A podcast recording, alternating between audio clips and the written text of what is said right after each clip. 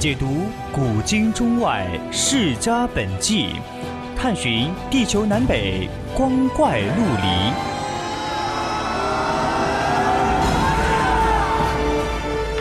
拨开历史迷雾，挖掘未解之谜。大千探奇，秘境追踪，VOC 广播电台百科探秘，为你展现神秘莫测的宇宙进程。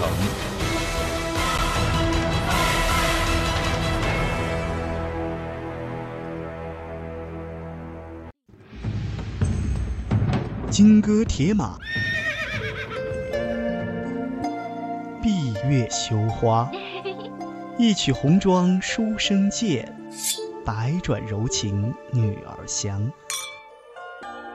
叹不完几许英雄泪，伤不尽多少儿女情。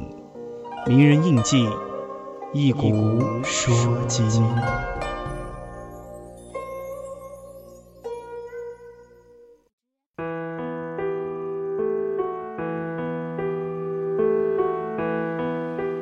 青春调频与您共享，亲爱的听众朋友们，晚上好！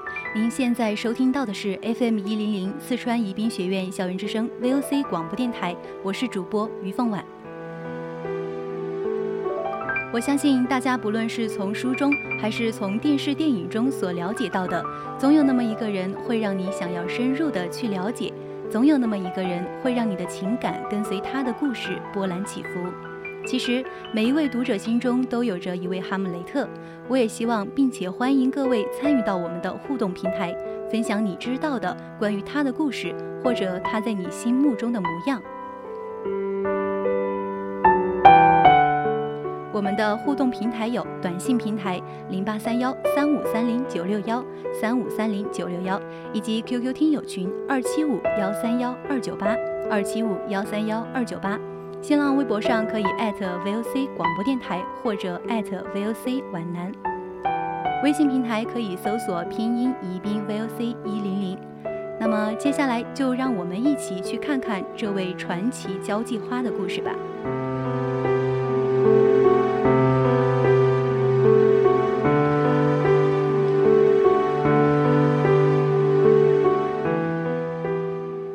赛金花生于清朝同治。是一个生活在十九世纪末二十世纪初叶、具有传奇色彩的中国女子。其初名为赵彩云，又名傅彩云，是安徽黟县人，约生于一八七二年。幼年时期被卖到苏州所谓的花船上为妓。在晚清众多的名妓当中，赛金花应该是最具传奇色彩的一个。除了名列清末四大谴责小说的《孽海花》以外，还有多部的笔记和小说涉及他的故事。赛金花曾经作为公使夫人出使欧洲四国，也作为妓女而知名上海，还在八国联军入侵北京以后，起到了劝说联军统帅、保护北京市民的作用。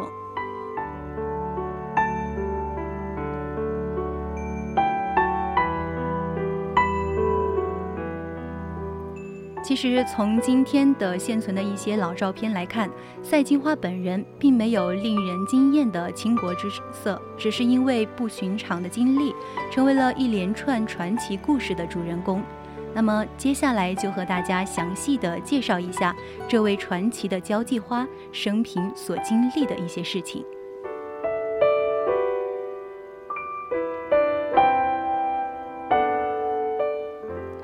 赛金花幼年时因为家境贫困潦倒，被迫在苏州的花船上当歌妓。一八八七年，前科状元红军因回乡守孝，在一次巧遇之中，红军对傅彩云，也就是赛金花一见倾心，便将傅彩云纳为二房姨太太。红军本有一房正太太，有一妾，所以将赛金花纳为二房姨太太。当时。红军年四十八岁，傅彩云年仅十五岁。刚过门，傅彩云也生活得很是惬意，没有受多大的委屈。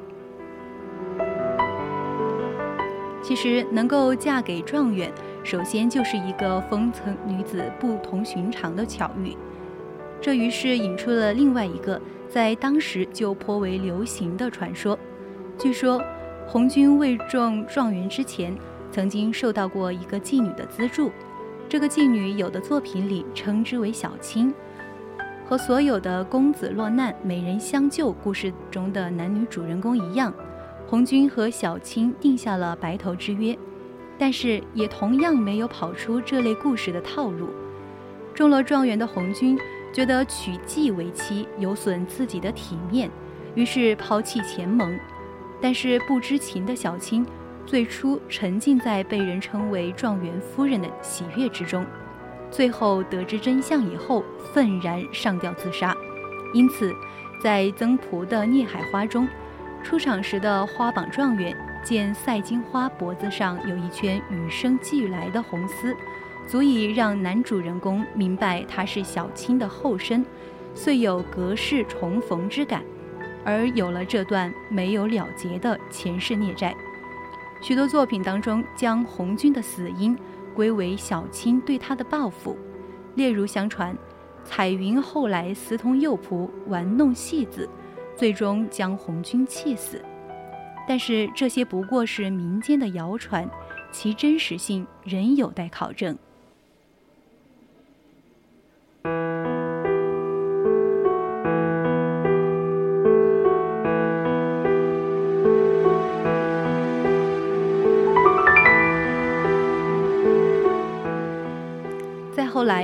红军奉旨围住俄、德、奥、荷的四国公使。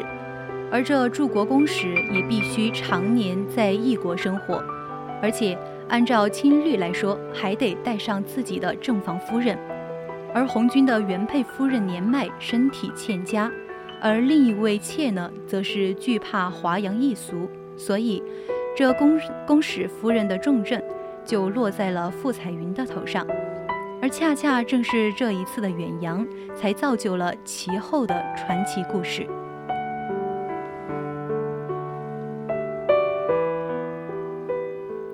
在三年远洋的初始当中，傅彩云因年轻，跟随时代步伐很快，所以很快就适应了德国的生活，并且还学会了德语。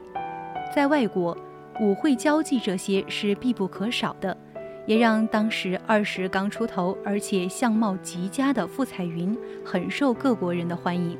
认识了当时德国的国王威廉二世和其夫人，相处得十分融洽。九十年代初，红军和傅彩云回国不久，红军便病死，傅彩云又自甘堕落，重坠红尘。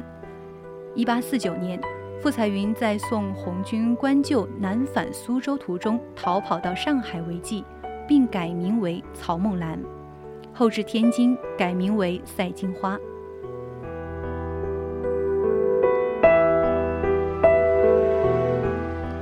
一九零零年，八国联军攻陷北京时，慈禧老佛爷慌忙逃到西安。那时，赛金花在北京石头胡同开了一家青楼。又因八国联军攻陷北京，大多数高官都跟随慈禧老佛爷潜逃到西安，因此赛金花的青楼接近关闭。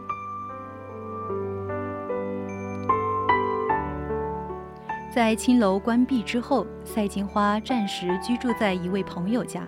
一天夜晚，深睡的赛金花被踹门声惊醒，原来是德国军官在强掳民房找军粮。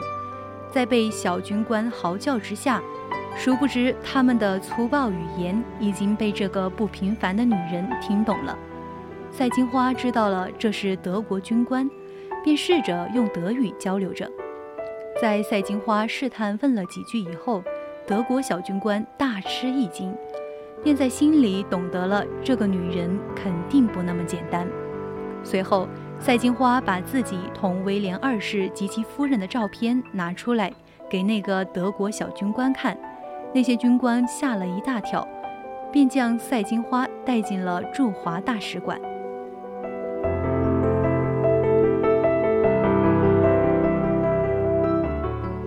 此此时的赛金花已经身处在了八国的大使馆之中，刚一进去，就看见了八国联军总司令德国的瓦德西。瓦德西一见，这不是曾经的公使夫人吗？而如今在这兵荒马乱的地方见着了故人，心里肯定是欣喜，便好好招待了一番。而后，瓦德西就将他们遇到的困难告诉了赛金花，让让赛金花筹备军粮。最后，在赛金花的一番努力之下，筹备了足够的军粮。瓦德西感激不尽，便照着赛金花将他自己的青楼重新开张。供给德国士兵来交钱。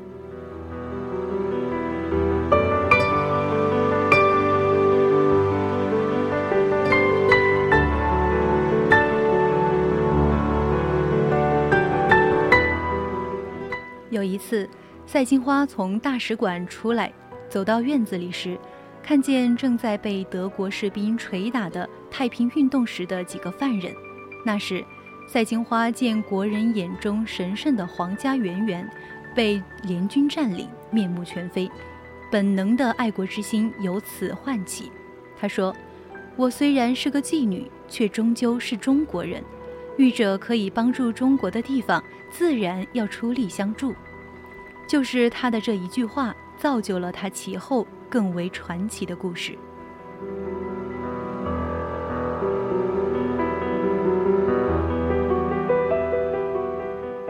因为瓦德西将赛金花请做自己的翻译，赛金花便借此来说服瓦德西不要越虐待中国人，要善待他们，释放被关押的中国官员。这个消息也传到了西安那边。正是这个时期，慈禧老佛爷派李鸿章来求和，并且停止侵略。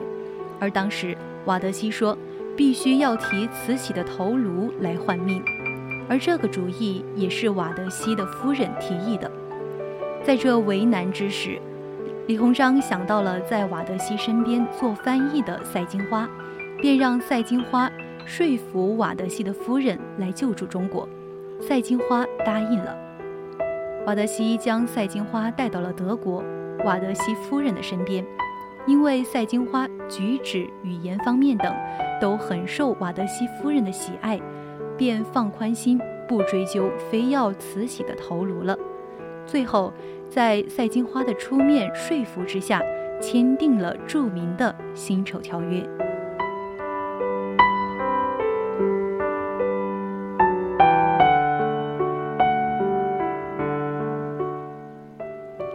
和议继承，联军退兵，两宫回銮，乱哄哄论功行赏之时，自然没有赛金花的份儿。相反，虽然议和大臣赛二爷的名声增加了不少生意，也不过依旧做着倚门卖笑的生涯。而随后，在他的金花班中有一名幼小的妓女死亡之事，经后来考察是因为服毒而死，并非赛金花虐待而亡，所以赛金花在狱中待了整整一年，其后第二年才判决。最后判决结果是被罚，永不得进入京城。许多人认为是红军后家看不惯赛金花这样做事，觉得给洪家丢脸，所以便使出这样的狠招。其实说法多不胜数，其真实性还有待考察。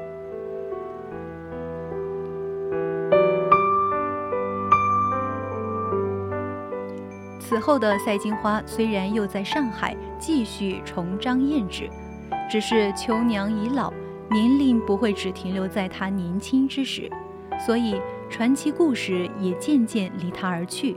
不过，一个身份卑贱的风尘中人，一生中两次与历史风云际会，虽为流星一闪，却也足以引起世人的向往与惊叹。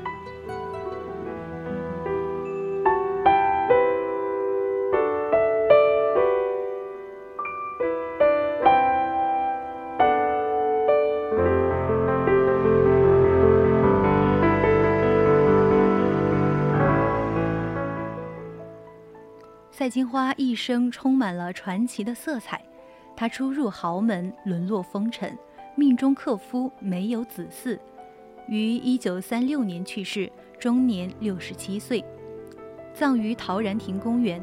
著名画家张大千为他做肖像画，齐白石为他题写墓碑。他亲笔题写的“国家是人人的国家，救国是人人的本分”，至今犹存于博物馆当中。赛金花他那颗爱国之心，比起当时卖国贼汉奸尤胜千万倍。自古风尘出侠女，这是对赛金花一生的真实写照。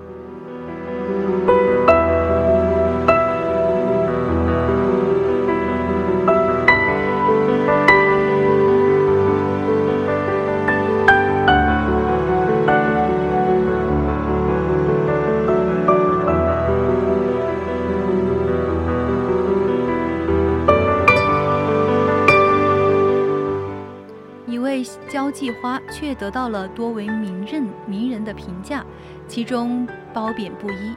那么接下来我们就来看看世人对待赛金花又有怎样的评价呢？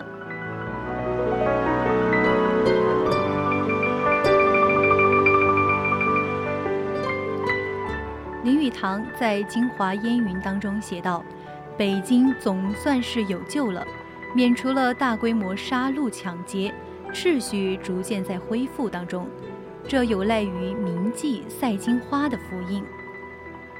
你做过一些义举，于社会有功，上苍总会有眼的。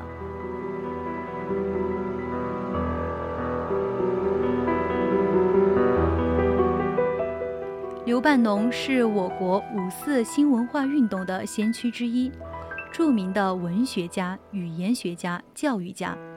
他和他的学生商鸿奎亲自采访赛金花后，为赛金花写传记《赛金花本事》，其中写道：“中国有两个宝贝，慈禧和赛金花，一个在朝，一个在野，一个卖国，一个卖身，一个可恨，一个可怜。”